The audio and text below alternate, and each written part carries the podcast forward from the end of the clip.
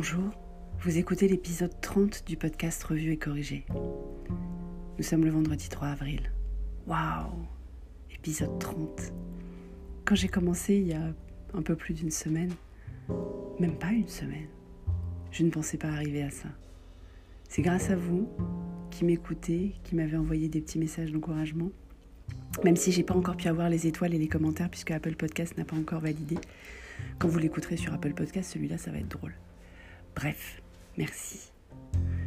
Cet épisode est tiré d'un billet LinkedIn, c'est une chronique professionnelle qui s'intitule Soyons pragmatiques. Un des mêmes du moment, c'est que le Covid-19 a été le plus grand instigateur, ordonnateur, pilote, patron de transformation digitale de la dernière décennie. C'est très drôle parce que c'est vrai. Et parce que la vraie transformation digitale ne consiste pas à juste digitaliser les processus existants dans le monde physique, en bon Chief Digital Officer, non seulement le Covid a contribué à une accélération digitale dans l'urgence, mais les secousses secondaires de l'après-confinement vont sans aucun doute demander que les process, outils, organisations et même les offres imaginées pendant cette première période se renforcent, deviennent plus robustes. Pour assurer d'abord une meilleure résistance à un autre choc de cette nature, mais aussi pour s'adapter aux nouveaux comportements clients hérités de ces semaines d'anxiété et d'apprentissage de la distanciation sociale, au point d'ancrage prix transformé, aux nouvelles habitudes de consommation. Les changements sont de toute nature. Combien d'entre nous se surprennent à se dire non dans nos têtes en ce moment en regardant des images de films, séries ou même publicités qui montrent des embrassades ou des grands tours de pièces en serrant toutes les mains Demain, vos clients auront sans doute développé un nouveau rapport au contact physique, à la distance entre les tables dans un restaurant, à la proximité de la personne derrière eux dans une file.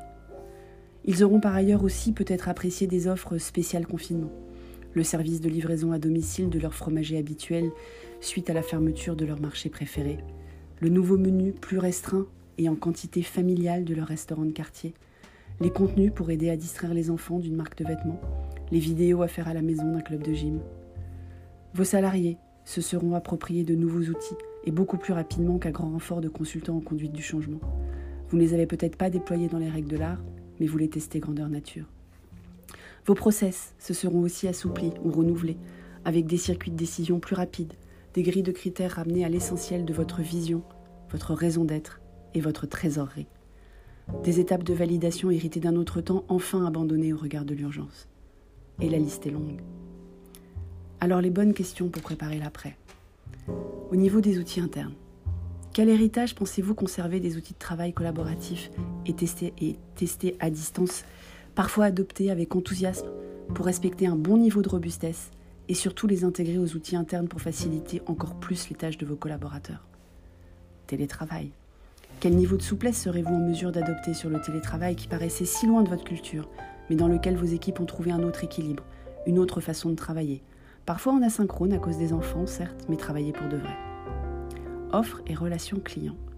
Quelles offres ont non seulement trouvé leur public pendant le confinement, mais semblent adaptées aux changements de consommation qui ne manqueront pas de se produire à la fin du confinement, qui ne sera que le début d'un autre changement profond dans le comportement de vos clients, en particulier sur des peurs de perte de pouvoir d'achat réel ou perçu. Quelles offres pré-confinement mettront du temps à retrouver leur faveur? Quelles adaptations temporaires de vos prix pendant le confinement devront devenir pérennes à cause du biais d'ancrage créé? Espace de distribution, accueil du public. Quels aménagements à vos espaces physiques devront être envisagés pour respecter les nouvelles habitudes de distance sociale? Quel parcours sans contact au sein de vos espaces de vente? Quels éléments supplémentaires de réassurance sur l'hygiène? Gouvernance.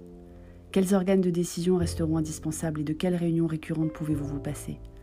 Quelles grilles d'analyse seront revues pour s'adapter aux nouveaux paradigmes de staff, de cash disponible, de comportement client Vous l'aurez compris, Autant de sujets sur lesquels vous pouvez commencer à réfléchir pour préparer cet après dont on ne connaît encore ni la date, ni le contour. Pour un minima observer, évaluer, compter aussi. Les prévisions budgétaires doivent être revues avec un T2 à quasi zéro pour la majorité d'entre nous, un T3 très prudent, un T4 peu optimiste, et revu encore chaque semaine dans l'incertitude qui devient notre quotidien. Mais chaque crise est une opportunité à saisir, ne l'oublions pas. Merci de m'avoir écouté. Si Apple finit par valider ce podcast et que donc vous l'écoutez sur Apple, merci de mettre des étoiles et des commentaires. Pour vous qui écoutez sur les autres plateformes de balado-diffusion, merci de votre fidélité, merci de partager, de vous abonner, de me dire des petits mots sur ce que vous en pensez. Ça me touche beaucoup et ça me fait avancer. À bientôt.